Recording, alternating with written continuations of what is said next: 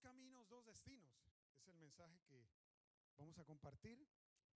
No cabe duda pues que aunque hoy estemos aquí reunidos, ¿cierto? En el mismo lugar y algunos de ellos virtualmente a través de la, de la red. Sin embargo, cada uno de nosotros ha seguido distintos caminos desde nuestro nacimiento hasta llegar a este, este instante, este momento. Asimismo, no cabe duda que a lo largo de todo este camino y de nuestro diario caminar, hemos tenido que tomar decisiones diariamente. El solo hecho de que cuando nos levantamos, podemos tomar la decisión, o me quedo acostado, ¿cierto? O me levanto. Y a algunos les cuesta, les cuesta luchar, ¿ah? Algunos. A mí no me cuesta tanto, ¿ah? Pero sé que a algunos les cuesta luchar harto por ahí. Y mucho, hay, hay algunos que mucho. Se les pega, como, como dice mi hermano Miguel, sabanás. Se les pegan las sábanas. Ahora, no todo, no todo lo que, lo que brilla es oro, dice un dicho, ¿cierto? No sé si usted reconoce, no sé si se vea bien ahí. No sé si usted reconoce qué son. Bueno, no, no, la, definición no está bastante definida, pero no sé si usted sabe qué es eso. Levante la mano quien sepa qué es eso. Bueno, algunos saben, ¿cierto? Algunos saben. Ambos, ambos son diamantes. Son diamantes. Uno está trabajado, pero hay otro que no. Pero ambos son diamantes. O sea, no todo, no todo parece lo mismo. Capaz que si viéramos el de la, este que está aquí a su izquierda, a mi derecha, no reconociéramos de que es un diamante, pero es una piedra preciosa, por cierto, con muchas características, ¿ah? que vamos a mencionar algunas de ellas. Como que no se ve bien ahí. ¿eh? No, no se ve bien. Bueno, aquí hay dos, en este, créame, por fe, tenga un poquito de fe y créame, Acá sí yo lo veo perfectamente, no sé por qué no salió muy bien, pero capaz que es un poco el, brillo del diamante. ¿ah? Ahí un poquitito. Bueno, estos dos no se ven bien, pero créame por favor. Le ruego que me crea por un instante. Se ven iguales. Son dos iguales. ¿ah? Pero no son lo mismo. Uno es un zafiro blanco y el otro es un diamante. ¿Ya? Parecen lo mismo, pero no son iguales. Y usted los ve y simulan lo mismo. Pero tienen valores diferentes, precios diferentes. Es más, el diamante, el diamante es una piedra preciosa, la más dura, no se desgasta con el tiempo, por eso su valor. De hecho, demora según los entendidos, cientos de años, mil, mil de años, para poder formarse. Y está a kilómetros de profundidad. De ahí parte su valor, pero su valor no radica solo en eso, sino que su estructura cristalina tiene pocas impurezas, lo cual le da una gran transparencia. Y solamente, a ver si esa se ve, bueno, esa un poquito, ¿ah? ¿Esa sí se ve un poquito mejor? Bueno. Y solamente cuando un rayo de luz lo atraviesa, puede uno reconocer. Es más, algunos que son expertos de pronto han desarrollado una capacidad para identificarlos. Pero no es fácil identificarlos. Porque son muy parecidos. De hecho, ambos son un poco transparentes. Pero hay uno, hay uno que que es el diamante, que cuando atraviesa un rayo de luz, se refracta y las longitudes de onda, ¿ah? las longitudes de onda de este rayo de luz hace que se refracte y se genere lo que es la dispersión, se dispersa la luz en distintas longitudes de onda y parece mostrar como un arco iris. Por eso es tan que cuando la mujer se lo pone, o un collar, o un, un aro, ¿ya? O en un anillo, muestra, cuando le entra luz, como que muestra unos brillos así a distintos colores. Un poco como lo que muestra ahí, ¿ah? Un poco. Si ustedes se fijan, este, los rayos de luz se refractan de manera tal y se dispersan de manera tal.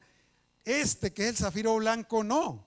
Se refracta algo, pero no con la intensidad que se refracta un diamante. ¿no? No todo lo que parece ser necesariamente es. A veces lo que parece ser bueno no es tan bueno. ¿Ah? O también lo que parece ser malo no es tan malo. Porque nos fallan nuestros sentidos. Nos fallan. Cometemos errores. Y cometemos errores al tomar decisiones si no acudimos a aquellas características propias que nos permiten identificar si algo es o no legítimo original.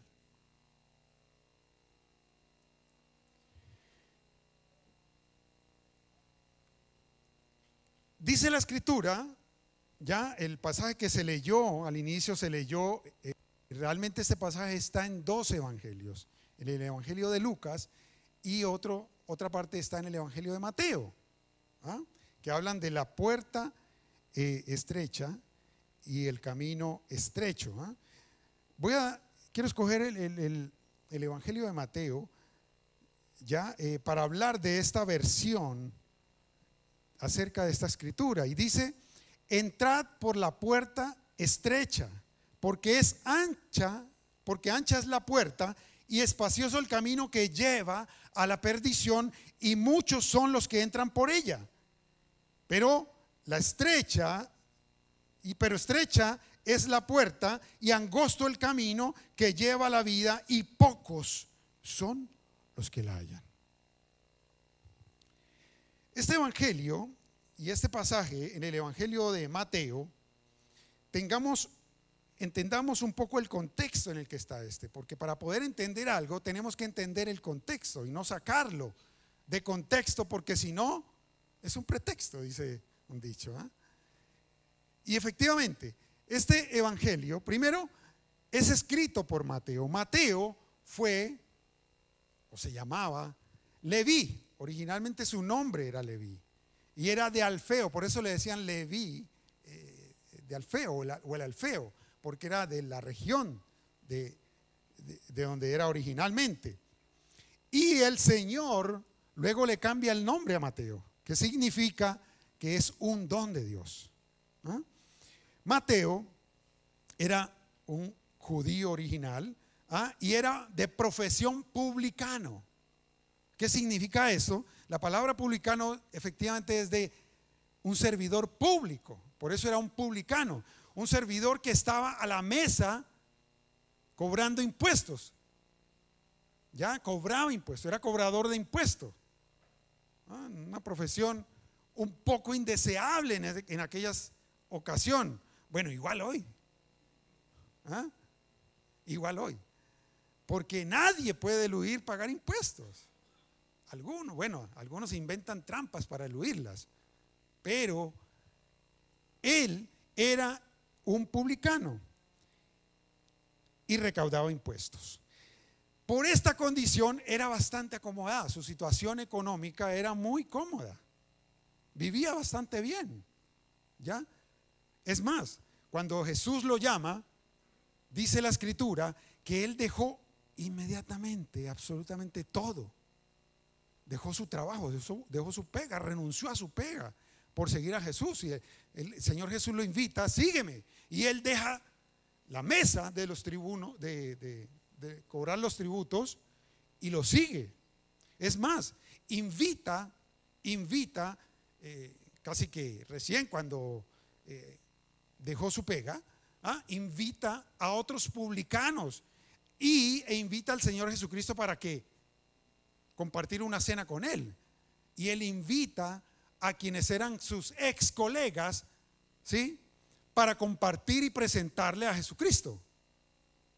Por eso es que luego los fariseos ven a Jesucristo cenando con los publicanos y inmediatamente lo criticaron. Dijo, ¿cómo? ¿Cómo tú, Jesucristo, te sientas a cenar con publicanos y pecadores? Y lo criticaron. ¿ah? Lo cierto es que Mateo, pues, escribe este pasaje y escribe en, estos dos versículos algo muy importante que requiere primero, primero que todo, una decisión. Una decisión. Y enmarca que hay dos caminos, hay dos puertas, dos caminos, dos destinos, y son muchos los que toman la puerta de la comodidad. ¿Ah?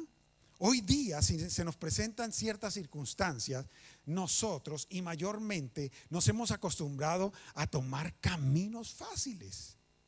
Humanamente, si tenemos dos opciones y vemos un camino amplio, cómodo, cuatro carriles, versus tomar uno angosto, ¿qué preferiría usted? Bueno, Jesucristo marca que efectivamente hay una gran puerta y un camino muy amplio, pero su destino es la perdición. Y son muchos los que toman este camino, una gran mayoría. Pero también plantea que hay una puerta estrecha y un camino estrecho, pero que su destino es la vida y que son pocos los que toman ese camino. Si usted está aquí, hermano, créame, solo basta mirar las calles para darse cuenta de que muchos han decidido hoy día, en vez de venir a alabar a Dios, a escuchar de Dios lo que Dios tiene para decirnos y que es relevante e importante para nuestro destino final, si deciden quedarse en casa, capaz de que haciendo otras actividades importantes. No, cabe duda de que son importantes porque algo, o sencillamente no, hoy me voy a relajar y me voy a quedar en cama todo el día, mucho Netflix, podría ser, ¿no? Es una opción y es una decisión que cada uno toma. Pero en este caso, Dios y Jesucristo, en la persona de Jesucristo le plantea de que tú y yo, de esas decisiones, tenemos que tomar esa decisión. Tenemos que tomarla. Y cada día estamos tomando decisiones. Algunas no son lo que parecen ser. Algunas parecen ser muy valiosas, como el zafiro blanco y como el diamante. Y nos engañan porque creemos de que es bueno. Parecen lo mismo. Pero nos requiere que un rayo de luz lo atraviese y pueda reflejar su verdadera gloria, para lo cual fue creado. ¿Eres tú un zafiro blanco o eres un diamante? ¿Qué quieres ser? ¿Qué quieres ser, hermano? Generalmente nos hemos acomodado y preferimos caminos de comodidad. El mundo nos ha acostumbrado a lo fácil y no necesariamente lo pragmático. ¿ah? Sin embargo, los logros más satisfactorios a veces son los que requieren mayor esfuerzo. Si no, pregúntele a un deportista de élite. El deportista de élite se ha tenido que abstener en muchas ocasiones de salir a farrear con sus amigos. Bueno, algunos, no todos.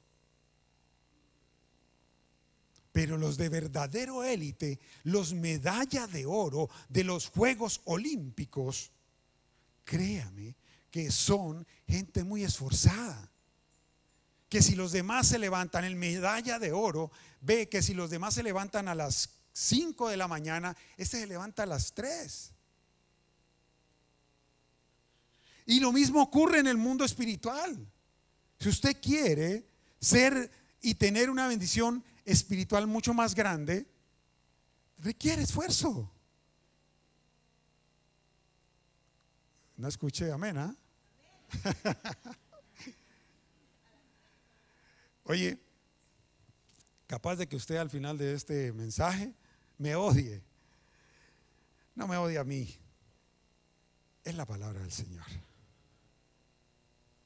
Yo sencillamente vengo a hablarle de un mensaje que está en la palabra del Señor. Que Dios igualmente a mí me ha, hablado y me está hablando. Y que me sigue hablando. Disponga su corazón para ello. Porque usted puede tomar la opción de decir, no, este mensaje es para ti. Ah, tú. Porque vemos fácilmente la paja en el ojo ajeno, pero no vemos la viga en nosotros. ¿ah?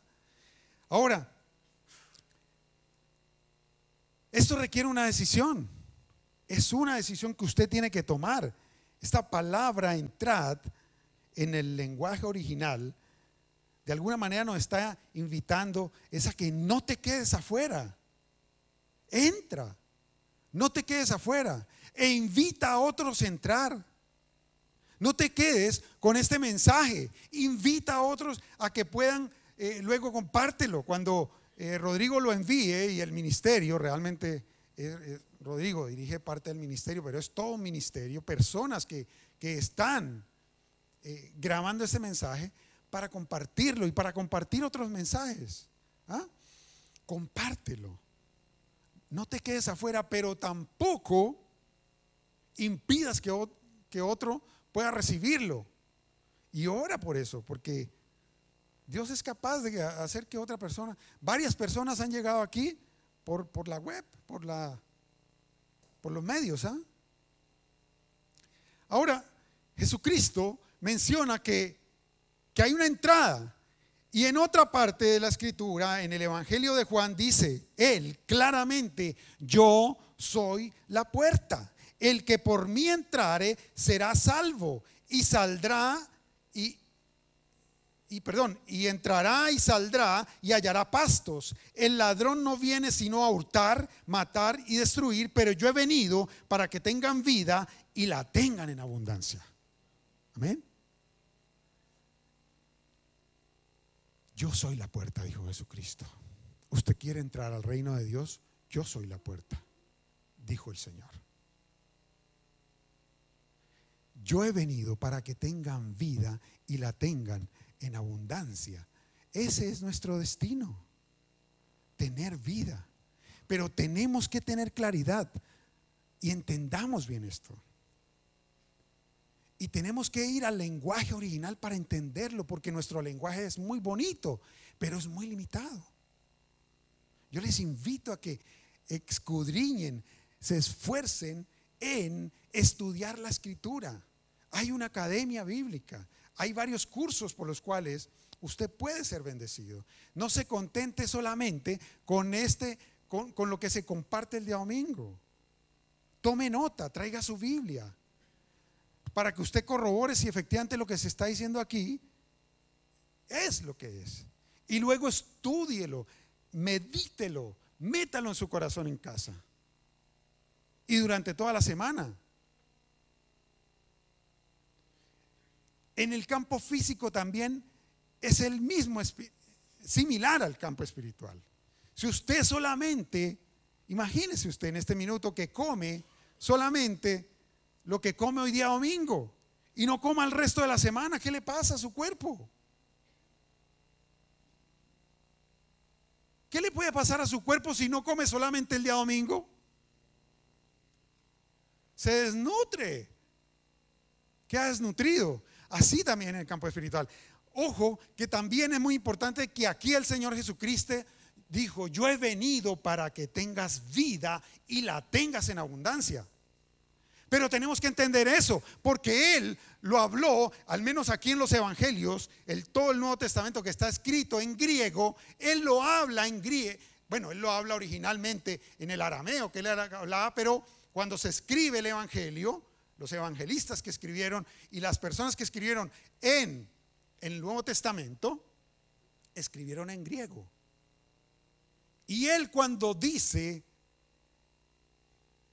y quien lo traduce, pues, no utilizó la palabra bios, La palabra bios es vida física. Parece que no se tradujo ahí. ¿eh? Perdón, no sé por el color. Escogí mal el color. Una mala decisión. Bueno, se ve bien en el computador y aquí en el proyector le falta un poco más de definición, pero aquí bios, bios es vida física. Cuando él dijo, yo he venido para que tengas bios y la tengas en abundancia, no dijo bios. La palabra bios se utiliza en otro pasaje aquí, que es en Lucas 8:14. La palabra bios es de donde viene la palabra biología, ¿ah? que significa vida, la parte física, ahogados por los afanes y las riquezas y los placeres de la vida. Esta palabra, cuando se usó, sí era bios. Cuando dijo Jesucristo, yo he venido para que tengas vida, no dijo, he venido para que tengas mucha vida, para que te ahogues en los afanes y las riquezas y los placeres de esta vida. Jesucristo no vino para que tú te ahogues en placeres de esta vida. Tampoco mencionó la palabra suje en griego, que significa aliento de vida del alma. Aquí está, no se vea, pido excusas por ello, ¿eh? pero suje es aliento de vida del alma de donde viene la palabra psicología. Hay un pasaje en Mateo 16, 25 que dice, porque el que quiera salvar su vida, la vida de su alma la perderá, la perderá. Y aquel que la pierda por causa de mí, la, la hallará. Jesucristo cuando habló estas palabras, insisto, no las habló en griego, pero el que la usó no usó la palabra originalmente. Yo he venido para que tengas suje y tengas mucho suje en abundancia. No. Jesucristo dijo, yo he venido para que tengas Zoé, que es vida eterna, para que tu vida espiritual sea eterna, que es la vida divina exclusiva de Dios. Este, en él estaba la vida. Este es otro pasaje donde él habla de Zoé. En él estaba el Zoé y el Zoé era la luz de los hombres. ¿De quién estaba hablando ahí? ¿De quién? De Jesús en el Evangelio de Juan. El primer capítulo, yo he venido para que tengas Zoe. Hermano y amigo que está aquí, visitas que, que nos acompañan hoy día.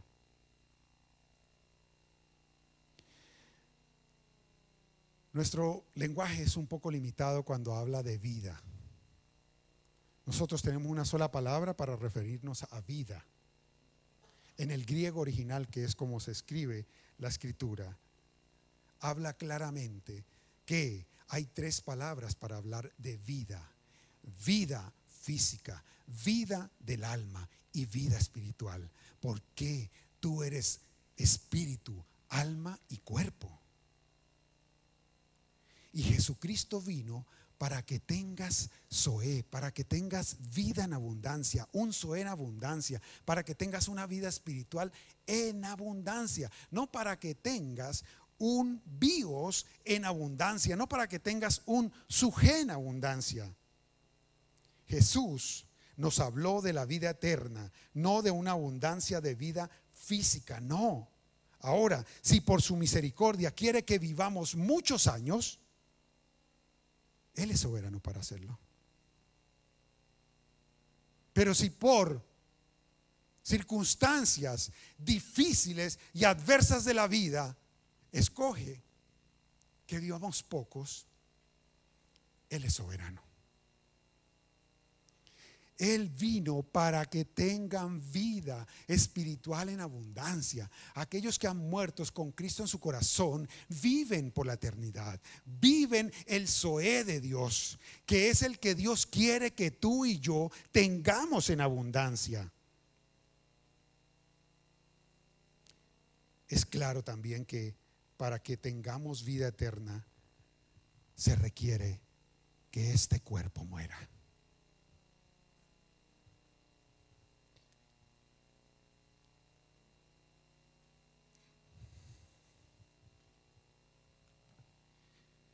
Para que nuestro cuerpo pueda resucitar.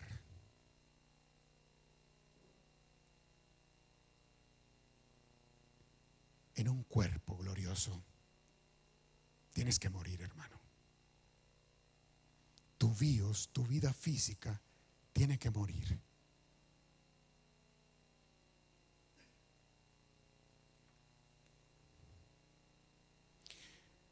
Porque cuando nuestro cuerpo resucite, es necesario que muera este cuerpo, que envejece, este cuerpo que se enferma, este cuerpo que sufre. Dios nos ha llamado para que tengamos un Zoe, hermano. Entiende eso, mi hermano. Y no te aflijas. Aprende a desprenderte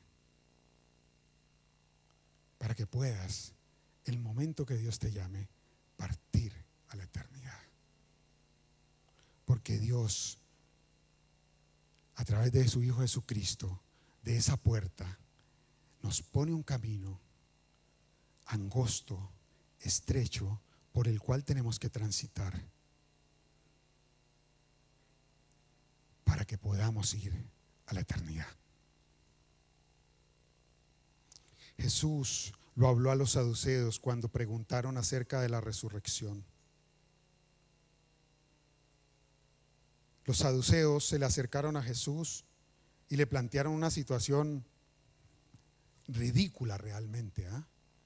Y le plantearon un caso súper ridículo, inventado. No creo que haya sido claro.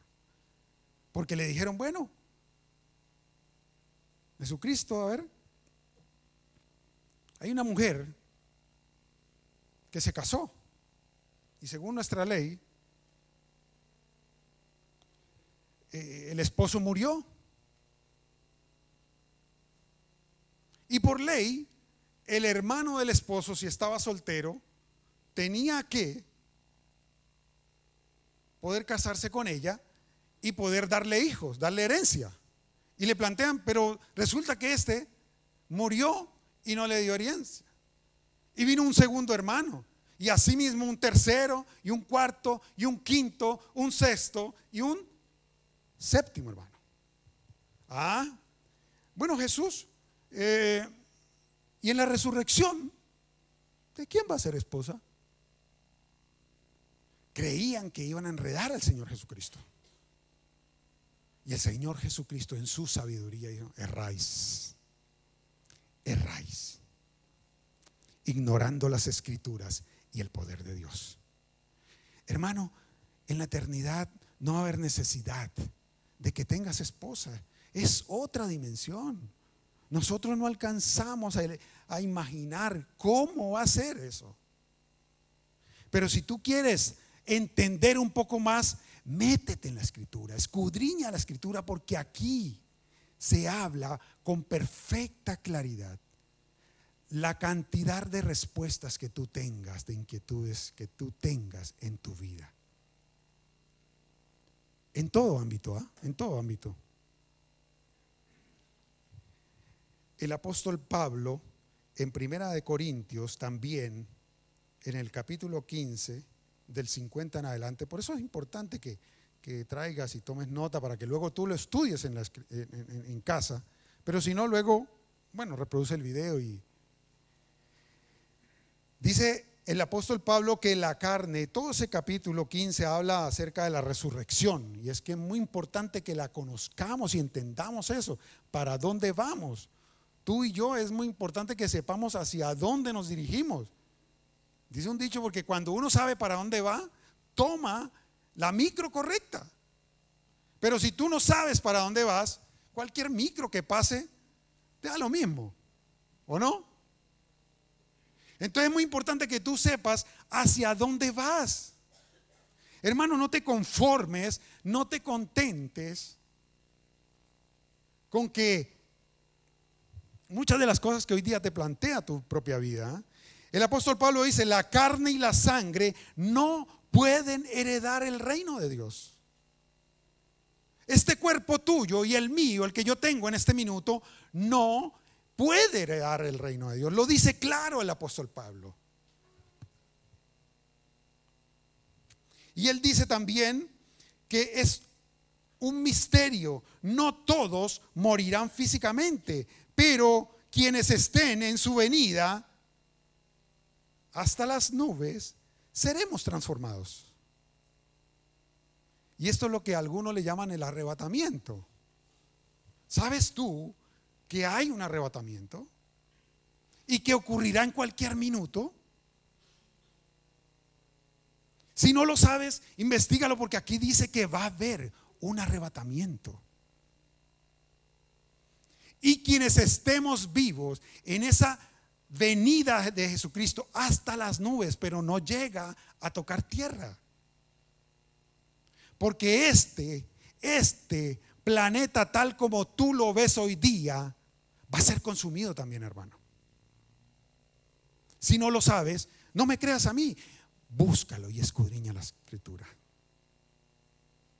Y también dice en la escritura de que si los que estén vivos a esa venida de Jesucristo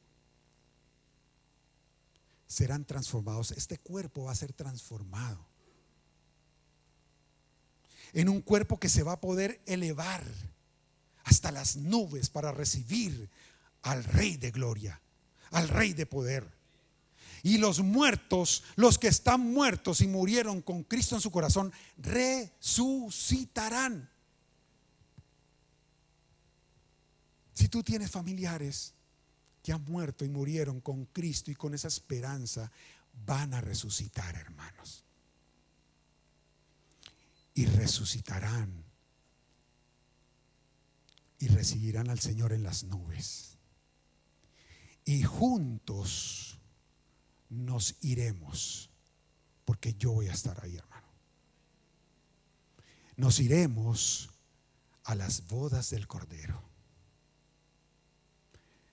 a las bodas, a un matrimonio que el Señor Jesucristo tendrá con su iglesia para la eternidad. Y cuando esto ocurra, el Espíritu Santo de Dios, que fue enviado desde Pentecostés, para que esté con nosotros todos los días hasta el fin, ¿qué pasará? ¿Usted lo sabe?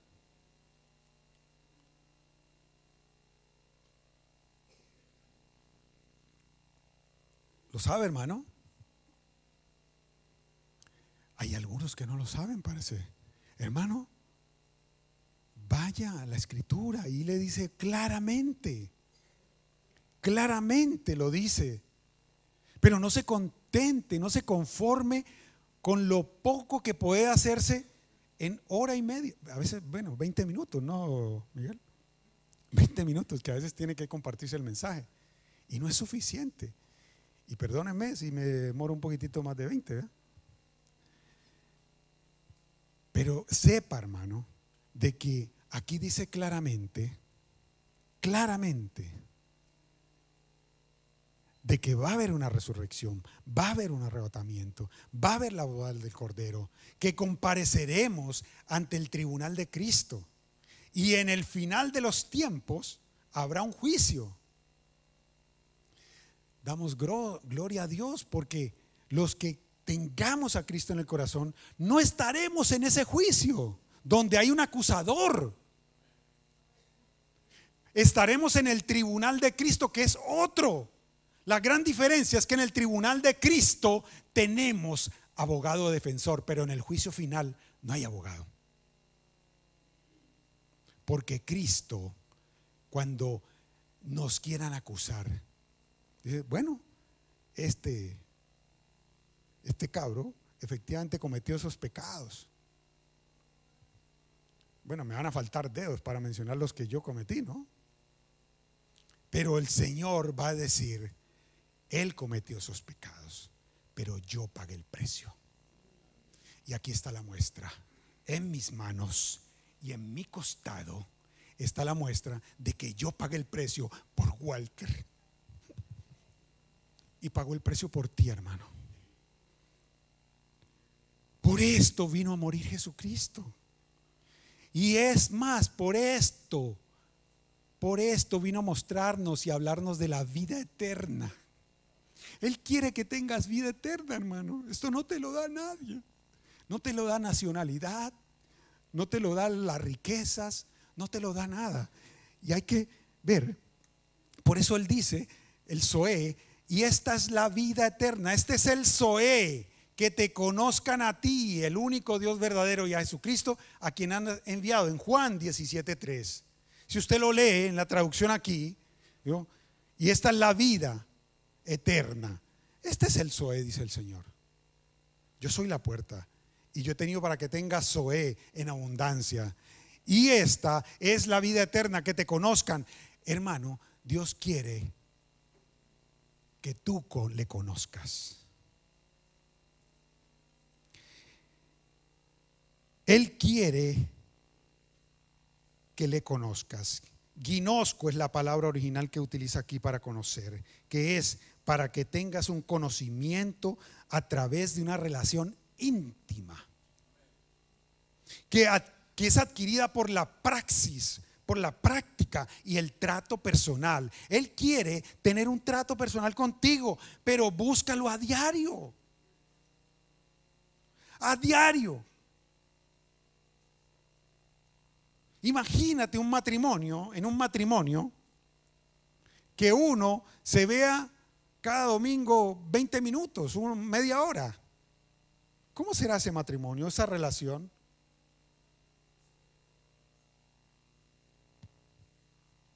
Así va a ser la, misma relación. Si tú quieres tener con Dios solamente esa relación el día domingo, bueno, es tu decisión. Pero esa relación no va a ser íntima. Una verdadera relación íntima se cultiva y se motiva de a diario, hablando, dialogando con la esposa. Nos llegamos a conocer y a tener y a tener este conocimiento, esta intimidad, es a través de compartir sufrimientos, compartir alegrías, compartir inquietudes, compartir cosas. Y a diario Dios quiere que compartas con Él todas esas inquietudes, todas tus alegrías, todas tus dudas, todos tus temores, todas tus inquietudes. La misma palabra que usa aquí en Juan 5:39, escudriñen las escrituras, estudienlas. Es escudriñar significa búsquela, investigala, estudiala, medítala, aplícala a tu vida. El español no dice escudriña. Tratan de resumirla. O sea, no estoy culpando al, a quien lo traduce, ¿no? Sino que es limitado. Pero si tú quieres un verdadero conocimiento, ve a la original. Estudia, escudriñala, medítala, la escritura, porque a, ustedes les parece que en ellas tienen vida eterna y ellas son las que dan testimonio de mí. Si tú quieres saber más de la vida eterna, estudia la escritura escudriñala a diario. Créeme, Netflix, que es muy entretenido, ¿ah? yo, yo también lo veo. Pero, ¿a qué le dedicas más tiempo? Capaz de que ahí vas a entretenerte un buen rato y, y agradable, ¿no? Pero no te va a hablar de la vida eterna. Cuando tú quieres viajar e ir a un destino, vas a llegar mejor preparado cuando estudias. Si tú quieres ir a Canadá, a donde sea, previo, le preguntas a alguien que conozca Canadá, investigas qué monedas allá, si llegas con pesos chilenos, uy, compadre, te va a ir mal. Allá es otro, es un dólar canadiense. Tienes que llegar con dólares y tienes que hablar inglés. O si vas a la parte francesa, hablar francés. Hermano, si quieres ir a la vida eterna, tienes que ser más espiritual. Porque Dios es espíritu. Con este cuerpo y esta carne no vamos a ir al reino de Dios. Dos caminos, dos destinos. Hermanos, todos estamos en la fila. Y esa vía es una vía de un solo sentido. Usted y yo, a ver,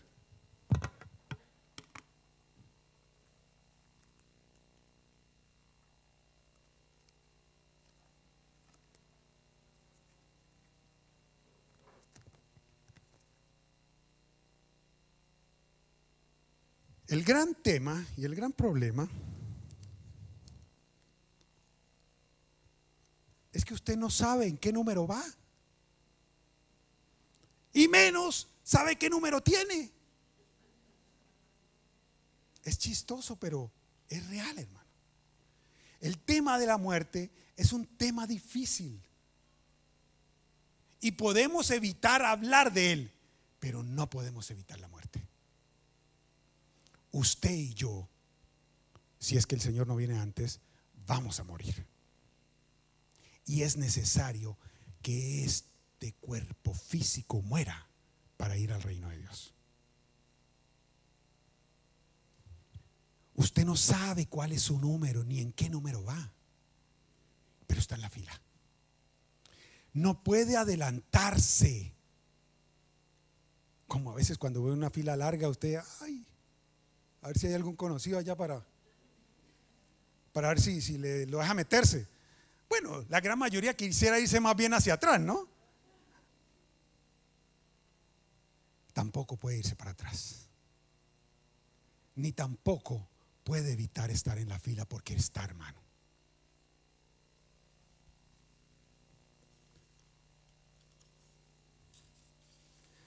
Lo fácil ya está hecho, lo difícil lo podemos hacer con la ayuda de Dios, lo imposible dejémoselo a Dios.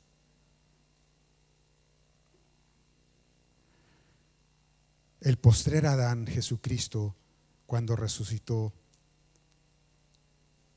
dice la escritura que era un espíritu vivificante. Eso ni tenemos idea cómo será. Pero con ese cuerpo el Señor atravesó paredes es otra estructura molecular. Tratamos como entenderlo un poquito con el conocimiento limitado que tenemos. ¿ah? Pero aquí tal vez hay una historia, si me permite, un poco cruda, pero es real. Y es una historia real, hermano. Es una historia real. Algunos teólogos dicen que es una parábola, pero es una historia real que Jesucristo narra. Es más, es más, esta, esta, esta, historia la narra Jesucristo en el marco del Sermón del Monte, después de hablar de la llamada regla de oro, cuando dice, todas las cosas que quieres que los demás hagan con nosotros, así debemos también nosotros hacerlas con ellos. Vale la pena notar que este es controversia pero es una historia real. Primero, porque entendamos, la narra Jesús y Jesús tiene la autoridad para describir lo que allí habla. Él lo dice.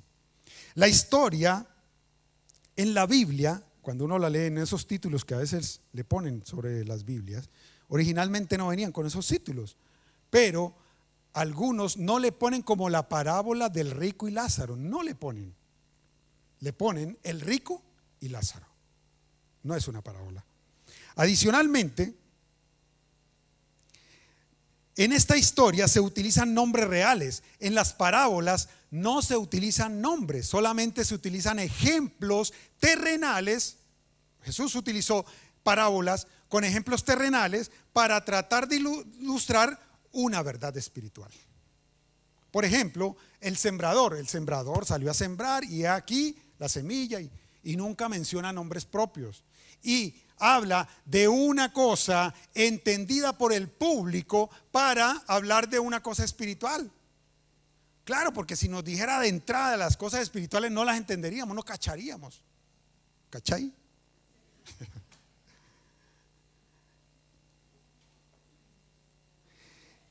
y presenta una verdad espiritual directamente. Vamos a leerla. Había un hombre rico, ¿sí? Que se vestía de púrpura y de lino fino y hacía cada día banquete con esplendidez. ¿Ah? Había también un mendigo llamado Lázaro, que estaba echado a la puerta de aquel, lleno de llagas, y ansiaba saciarse de las migajas que caían de la mesa del rico, y aún los perros venían y le lamían las llagas. Aconteció que murió el mendigo y fue llevado por los ángeles al seno de Abraham, y murió también el rico y fue sepultado. Y en el Hades alzó sus ojos, estando en tormentos, y vio de lejos a Abraham y a Lázaro en su seno. Menciona a Abraham y menciona el nombre de Lázaro. Qué curioso que el rico sería muy conocido en la tierra. ¿ah? De seguro estaría en la, en, la, en la portada de la revista Fortune. Era rico, mucho dinero. Así como aparecen en las portadas de las revistas, ¿sí? Quienes tienen mucho dinero aquí. Ahí créame que no, no voy a estar yo en este minuto. No puedo. Porque en este mundo eso es lo que vale. Pero dice aquí uno que este era un hombre rico. Ahora, entendamos, el ser rico no es pecado. El ser rico no es pecado. Las riquezas no son pecado. El problema es cómo las usas. O si pones toda tu confianza en ella. Si crees que por esa riqueza vas a tener el mejor lugar, el primera clase en el cielo, estás equivocado. Si crees que porque eres norteamericano o europeo o chileno vas a tener uno de los mejores lugares, estás equivocado. o colombiano o venezolano, ¿no? No estoy diciendo eh, eh, eh, que, se entienda y por favor, edita lo que, no vayan a pensar que estoy no haciendo inclusión, ¿ah? Hay que incluirlo. Amén, amén, dice Franklin. ¿ah? No es pecado el ser rico. El problema es que este caballero teniendo mucho riqueza, se podía dar el gusto. Qué bueno que uno se pueda dar el gusto de tener banquete a diario y disfrutarlo. Para eso trabajé, dirá el que. Para eso me esforcé. El problema no era ese. El problema es que en su puerta había alguien que necesitaba su ayuda. Y lo ignoró.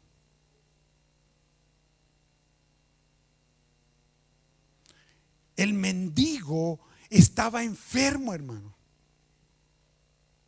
Era tirado ahí. Era una situación difícil, pero real. A este pobre enfermo era pobre. No tenía dónde. Era enfermo, estaba hambriento y era indefenso. Ni siquiera los perros podría él mismo retirárselos. Y nadie, al parecer, nadie lo hacía por él. Ese era el problema. Y aconteció lo que tiene que acontecer, porque la muerte no hace distingo de raza ni de condición social. A todos los visita, hermano. La muerte no respeta ni a ricos ni a pobres.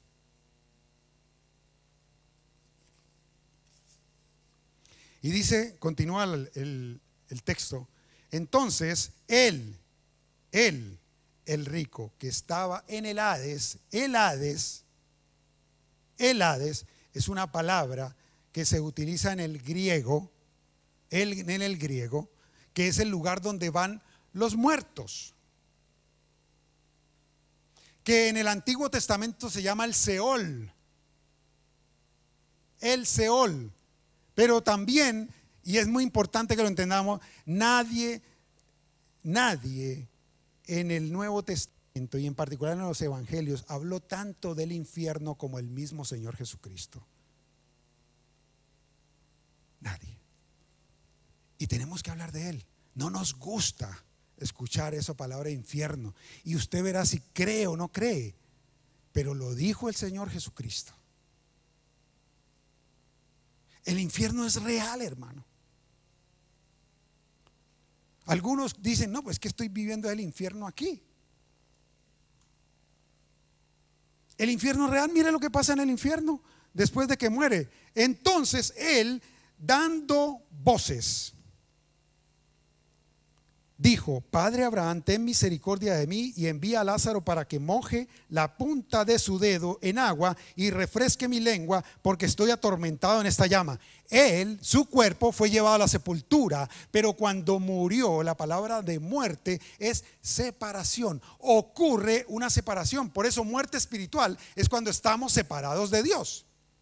Nacimos muertos espiritualmente y estamos separados de Dios. Eso es estar muerto espiritual cuando muere físicamente, el bios queda en la sepultura, pero el alma y el espíritu salen. La Biblia lo narra, yo no me lo estoy inventando. Ahora, hay testimonio de personas que dicen que, fueron por el túnel, que hay una luz. Bueno, no lo sé, no lo sabemos, tendríamos que experimentarlo para saberlo. Hay testimonio de personas. Pero creamos aquel que venció la muerte. Y lo dice en su escritura.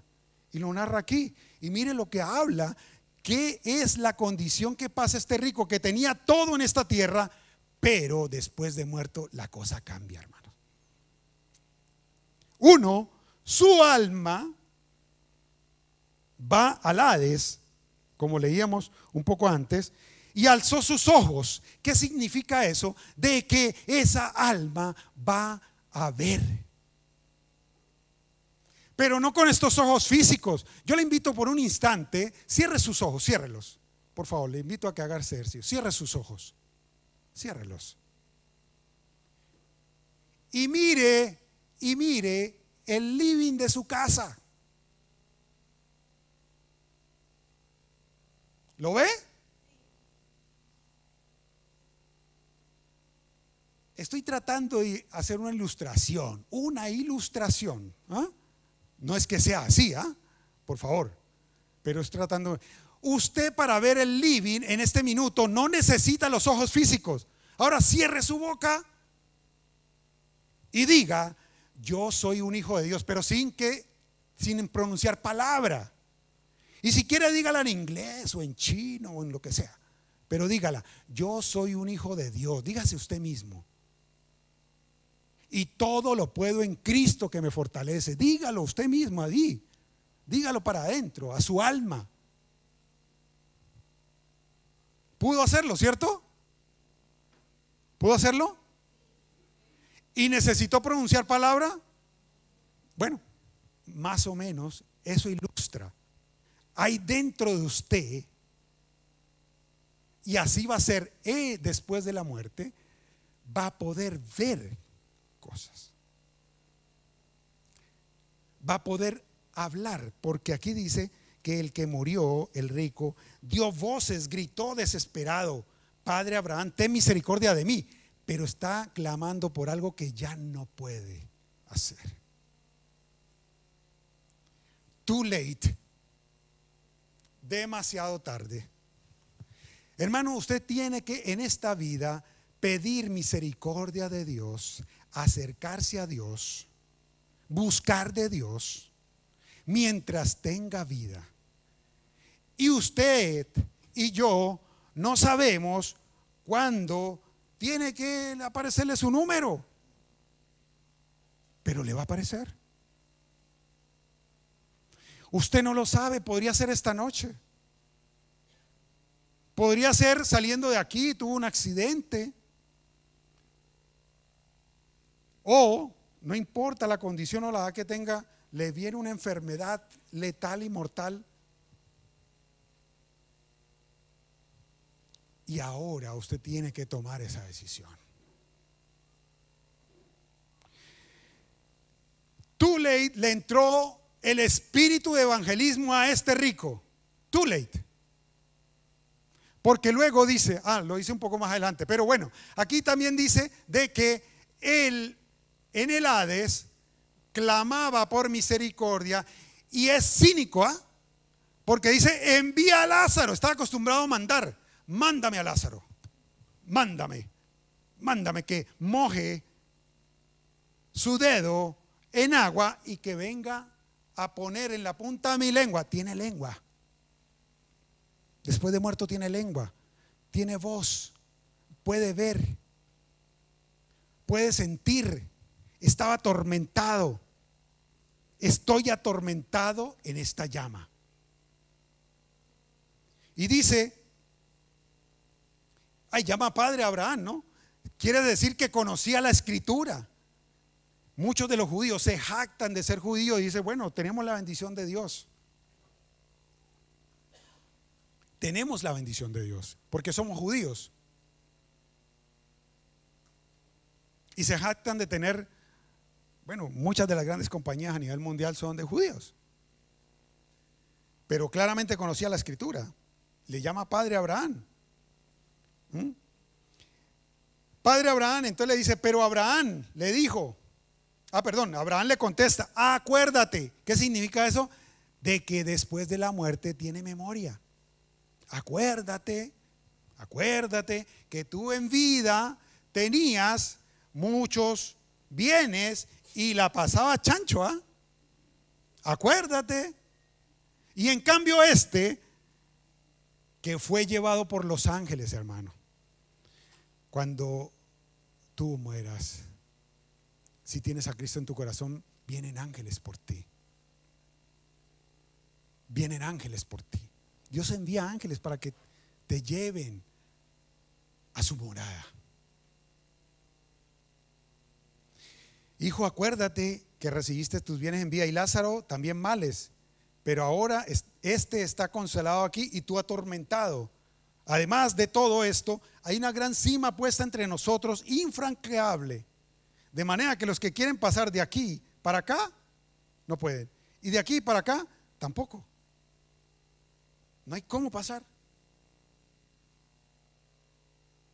Una vez esté ese destino, te veo Mateo. Bueno, el Evangelio de Mateo, eh, de hecho, habla de, esto. Bueno, y el de Lucas también. En el Hades tiene sed, tiene necesidades. En el Hades está y estará siempre atormentado y tendrá memoria. Qué contraste que aquel que le tocó vivir un camino difícil es consolado en el seno de Abraham.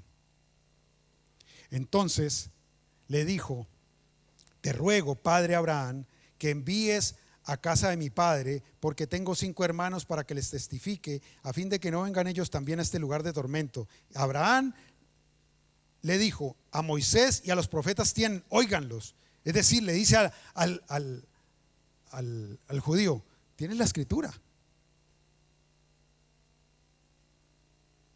y no has creído. No, padre Abraham, pero si alguno fuere de ellos entre los muertos, se arrepentirán. Y Abraham le dice, si no oyen a Moisés y a los profetas, tampoco se persuadirán, aunque alguno se levantare de entre los muertos. Hermanos, por milagros no se arrepiente la gente. La fe viene por el oír y el oír por la palabra de Dios por la predicación. A Dios le ha placido de que tú creas en el plan de salvación a través de la predicación, no por milagros. Hay mucha gente que ha visto muchos milagros, ¿ah? todos hemos visto milagros, pero por los milagros nadie se convierte. Vamos terminando. ¿Cuál fue entonces el pecado del rico? Aquí tomo un texto en Miqueas, ¿no? Como él era judío, conocía el Antiguo Testamento. Oh hombre, Él te ha declarado lo que es bueno y que pide Jehová de ti, solamente que hagas justicia, ames misericordia y humillarte ante tu Dios. La voz de Jehová clama a la ciudad, es sabio temer a su nombre. Prestad atención al castigo y quién lo establece. Y eso se lo dice al judío. Ese fue el pecado de este rico. No moverse a misericordia. Ahora, ¿y qué de nosotros? Bueno, el Nuevo Testamento nos dice claramente que al final de los tiempos, cuando el Hijo del Hombre venga en su gloria y con todos sus santos ángeles que vengan con él, entonces Él se sentará en su trono de gloria y serán reunidos delante de Él todas las naciones y apartará los unos de los otros, como aparta el pastor las ovejas de los cabritos. Pondrá las ovejas a su derecha y los cabritos a su izquierda. Entonces el rey dirá a los de su derecha, vengan benditos de mi Padre a heredar el reino que se ha preparado desde el principio del mundo. ¿Mm? Y entonces dirá también a los de la izquierda, apartados de mí, malditos. Al fuego eterno preparado para el diablo y sus ángeles. El infierno originalmente, inicialmente, está preparado para el diablo y sus ángeles, pero por lo visto, por la palabra de Dios que la dice aquí, Jesucristo, también irán a parar aquellos que no fueron movidos a misericordia, porque tuve hambre y no me diste de comer, tuve sed y no me diste de beber, fui extranjero, forastero y no me recogisteis. Estuve desnudo y no me cubristeis enfermo y en la cárcel y no me visitasteis. Entonces también ellos le responderán diciendo, Señor, ¿cuándo te vimos hambriento, sediento, forastero, desnudo, enfermo o en la cárcel y no te servimos? Entonces le responderá diciendo, de cierto, os digo que en cuanto no lo hiciste a uno de estos más mis pequeños, tampoco a mí lo hiciste. E irán estos al castigo eterno y los justos a la vida eterna. Es un tema súper difícil y complicado, hermanos, pero lo habla la escritura y hay que predicarlo y mencionarlo. Dios es un Dios justo. Ahora, es cierto de que hay algunos que les ha tocado y nos ha tocado un camino estrecho. Hay otras versiones que traducen ese camino estrecho, dicen camino difícil. Camino difícil. Pero Dios es soberano. Lo cierto es que son muchos los casos, aquí también en la Biblia, en los cuales les tocó un camino muy difícil.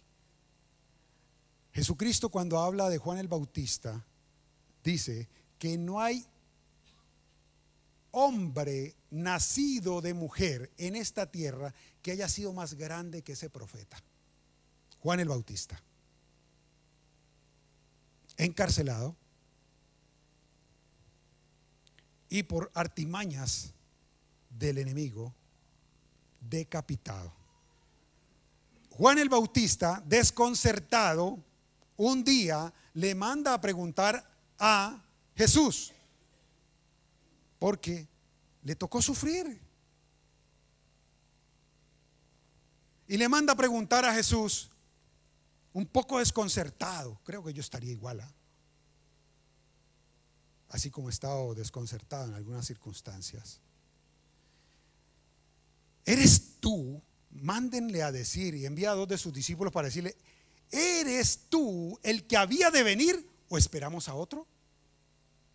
Juan el Bautista, un profeta usado por el Señor de manera muy poderosa. Y desconcertado le manda a preguntar que si era él el que teníamos que esperar o habría de venir otro. O esperamos a otro. ¿Y qué le dice Jesús? Vayan y díganle a Juan que los cojos caminan, los ciegos ven algunos resucitan. Obviamente Jesús tenía todo el poder para hacerlo. Pero, y, uno diría, bueno, ¿y, ¿y por qué no hizo posible de que a Juan no lo decapitaran? Hermano, eso es soberanía de Dios. Si a algunos les tocó ser decapitados como muchos, Hermano, el Señor no vino para que vivamos a lo chancho en esta tierra. Él da una promesa de darte el Zoé. Acuerde esa palabra, el Zoé de la eternidad. Cierra tus ojos, hermano.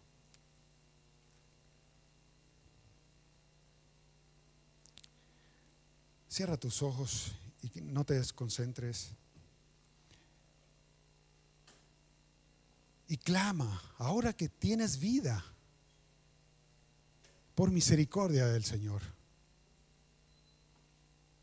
Señor, ten misericordia. Ha sido un camino difícil el que me ha tocado vivir. Y hasta este minuto tú me has traído y te doy gracias por tu palabra, porque nos muestras de la realidad de la eternidad, pero también la realidad del infierno, a donde irán a parar aquellos que se han alejado de Dios, aquellos que prefieren cualquier otra cosa, cualquier otra ocupación, cualquier otra actividad, menos estar buscando de ti. Señor, te pedimos que tengas misericordia, que perdone nuestros pecados. Todos hemos pecado, Señor. Yo he pecado mucho. Te pido que me perdones, te pido que me ayudes. Y si hay personas que tú has puesto a mi alrededor, yo tengo una vida de comodidad. Señor, perdóname porque no he ayudado a veces a quien lo necesita. Señor, aquel que está hambriento no he sacado algo para dárselo. Si tiene sed, no he brindado una benedictino, Señor. No le he dado agua. Ayúdame para ser sensible a la necesidad de otros. Te doy gracias por las bendiciones que me has dado. Físicamente en esta vida me has bendecido mucho, un buen empleo, un trabajo, una buena salud. ¿Qué podría cambiar, Señor? Ten misericordia. Y si así fuera, dame la fortaleza, la paz para poder resistir y avanzar a pesar de las dificultades. Ayúdame para poder ir a visitar enfermos. Hay otros que la están pasando mal, Señor. Hay otros que están sufriendo en clínicas, en hospitales, enfermos del corazón, enfermos del alma, enfermos de la mente, enfermos de una enfermedad terrible. Y hemos orado por ellos y tal vez no han sanado. Pero gracias si han recibido a Cristo en su corazón. Y gracias por el Zoé que le has dado a ellos y que nos darás a nosotros, el Zoé, la vida eterna, para tener esa vida, ese Zoé en abundancia. Señor, te alabamos y te bendecimos y te damos gracias.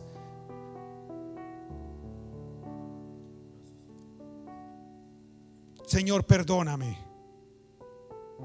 Perdona mi maldad y mi pecado. Y ayúdame. Yo me arrepiento por haber sido insensible a la necesidad de otros, a tu palabra, a tu llamado, a que tú quieres entrar en mi vida y te he sacado de mi vida porque la he llenado con múltiples ocupaciones. Perdóname. Yo reconozco que Jesucristo murió en la cruz para darme vida y vida. Zoé en abundancia. Llena mi vida, llena mi corazón. Hazme sensible a la necesidad del que está, del que está desnudo, sacar la mejor prenda y poder dársela. No lo que ya está viejo. Si alguien está hambriento poder sacar e ir y llevarle un alimento. Ayúdeme a tener misericordia, a ser movido a misericordia, Señor. Yo reconozco que Jesucristo murió en la cruz por mí, por mi maldad, por mi pecado. Yo le recibo en mi corazón.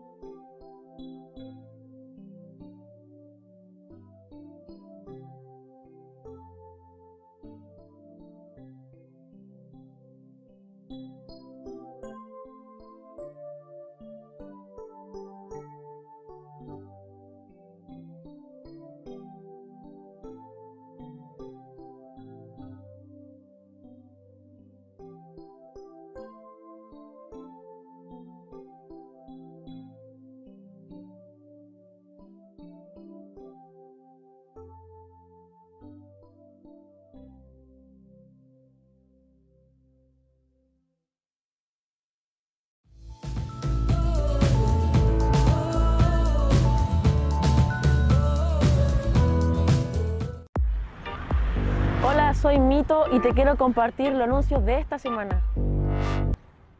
La mujer que teme a Jehová, esa será alabada. Querida amiga, te invitamos a compartir de una hermosa palabra del Señor este martes a las 10 de la mañana. Ven, te esperamos. La ley de Jehová es perfecta, que convierte el alma. El testimonio de Jehová es fiel, que hace sabio al sencillo. Deseables son más que el oro, y más que mucho oro afinado, y dulces más que miel, y que la que destila del panal. Ven y aprovecha esta oportunidad de crecimiento y edificación en la Academia Bíblica. No faltes a esta cita con Dios y su palabra. Miércoles, 20-30 horas. Encomienda al Señor tu camino, confía en Él, y Él actuará. Amigos y hermanos, somos llamados a presentar nuestras peticiones delante de Dios y Él hará. Te invitamos a que vengas a acompañarnos a orar contigo los días domingos a las 10 de la mañana. También te invitamos a que compartas tu petición o tu acción de gracias a través de nuestro formulario, a través de nuestro grupo de WhatsApp o también de nuestro webpage. Dejen que los niños vengan a mí y no se lo impidan. Hola amiguitos, te invito a participar con nosotros todos los domingos a las 11 de la mañana para saber algo más de tu amigo Jesús.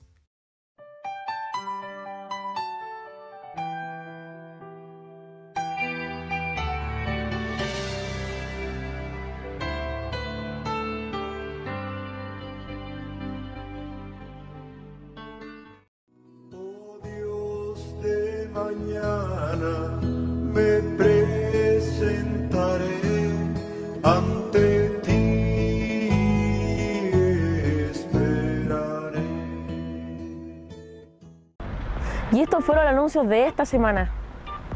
Te invitamos a compartirlo para que más personas alcancen al Señor. Te invitamos a ver nuestra fanpage, nuestro canal de YouTube y nuestro sitio web.